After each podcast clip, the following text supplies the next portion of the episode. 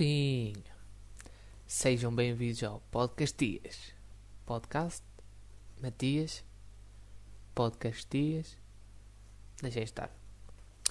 Isto vai funcionar da seguinte maneira: breve resumo da minha vida e ou acontecimentos importantes e de grande relevância, reflexão sobre a sociedade e temas nas trends, e ainda, para finalizar, o especialíssimo quadro Anedota de Quinta, sempre distinta. Muito obrigado pela confiança, Diogo. Espero estar à altura. Semaninha tranquila, dois diazinhos de férias, ou seja, não fiz nada. E entretanto começou o segundo semestre, mas não, nem sequer me vou pronunciar sobre esse assunto. Terça memorável e quarta-feira rapadela Pepe. Pegando nesse assunto, que jogo! Dois passos atrás de balanço chegou por Oliveira, por Ronaldo e os outros dois da barreira de culpar a bola. Mas calma, a culpa é do Chesney. Foi um frango. E a equipa dos Juventus é fraca. Só tem jogadores maus. Aliás, quem é o CR7? Tudo isto para não dizerem parabéns Porto. Grande gol Oliveira. Que jogão Pepe. E que defesa Manchester.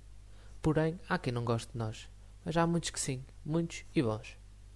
Continuando com o futebol, Ruben Amorim arrisca-se a apanhar um a seis anos de suspensão por desempenhar funções de treinador principal quando estava inscrito como treinador adjunto, por não possuir habilitação. Algo que já aconteceu ao Nacional e Luís Freire, ao Académico de Viseu e Rui Borges, ou ao Feirense e Felipe Martins, que foram alvos precisamente da mesma acusação, multa e penalização. Ou seja, em cima da mesa não está em causa a perseguição ao Sporting face aos seus impressionantes resultados na Liga, mas sim aos jovens promissores treinadores que, por questões estéticas, vêm-se oprimidos pelo sistema. Para concluir este assunto, a sorte do Ruben Amorim foi estar inscrito como treinador adjunto e não como rompeiro. Senão, o sindicato dos massagistas e roupeiros viria reclamar que não é permitido e exigiria, no mínimo, seis anos de suspensão. Oh, esqueçam. O Paulinho deve ser o presidente do sindicato. A União Internacional de Ciclistas, a UCI, passados dois anos de suspensão provisória de Raul Alarcón, suspendeu o ciclista pelo uso de métodos e ou substâncias proibidas até 20 de outubro de 2023, ou seja, 4 anos.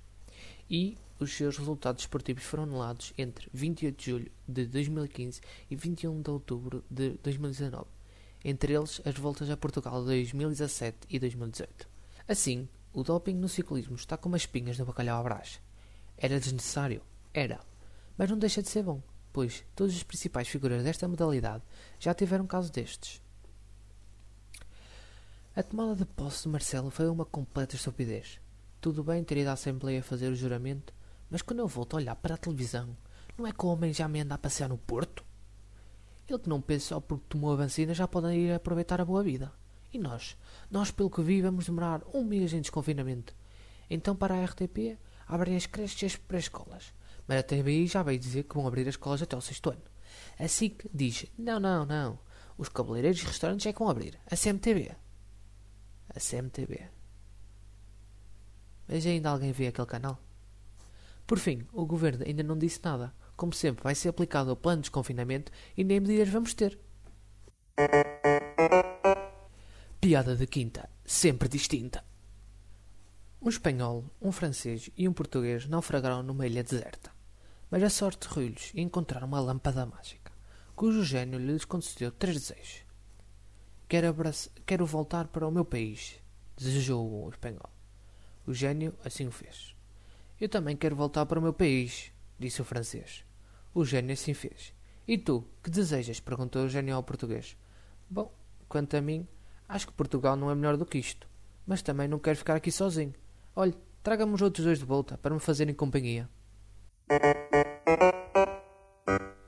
Obrigado, espero que tenham gostado e não se esqueçam de escutar o Tiago amanhã.